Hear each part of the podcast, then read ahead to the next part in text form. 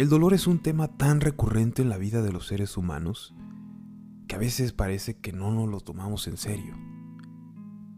Creemos ser tan inteligentes como para no pensar en el sufrimiento, como para no pensar en la pérdida, como para no pensar en aquellas cosas que no siempre salen bien y que nos hacen llorar, que nos lastiman, que nos dejan cicatrices o heridas para toda la vida, para todo el tiempo que nos toca existir.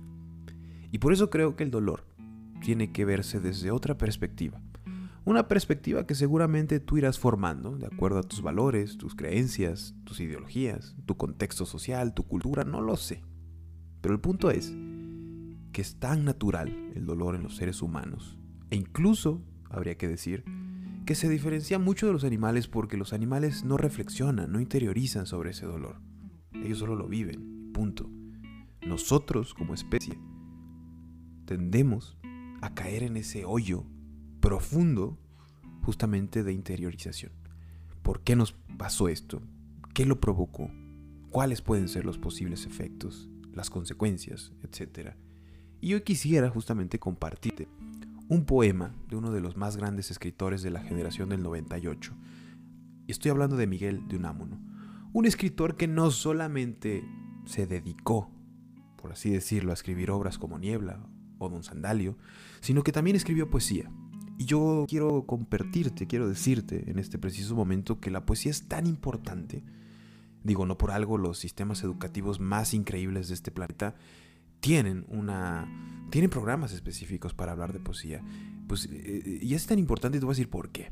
Porque al final nos conecta con nosotros y nos hace llegar a lugares donde nuestra mente quizá pueda estar estancada y donde también se conecta con nuestras emociones y sentimientos.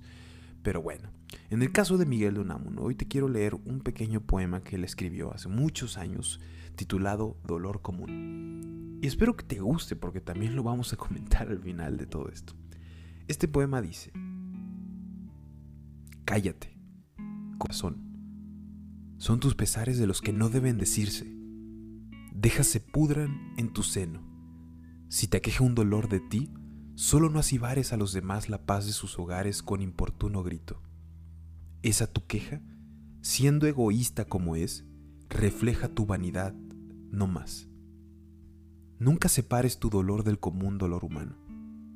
Busca el íntimo aquel en que radica la hermandad que te liga con tu hermano.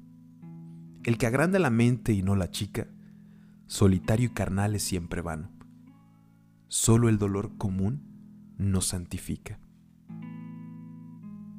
Si nos ponemos a pensar en esta última frase en particular que escribe Miguel Namuno, solo el dolor común nos santifica, es una clara señal, o es una clara indicación, una clara idea que tenía Miguel respecto a los seres humanos.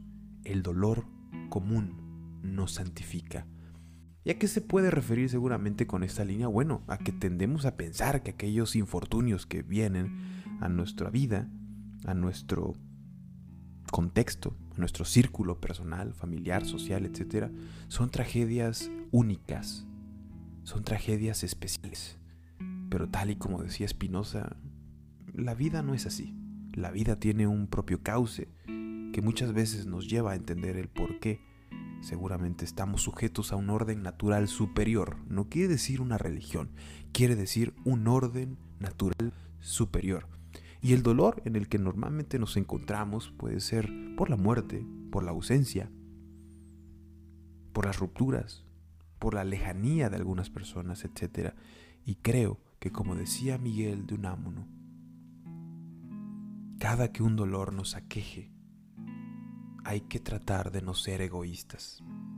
Hay que ser reflexivos y no caer en la vanidad en la vanidad que nos lleva a creer que a veces nosotros tenemos la razón de por qué alguien nos daña, por qué estamos sufriendo o por qué la vida nos castiga de ciertas formas.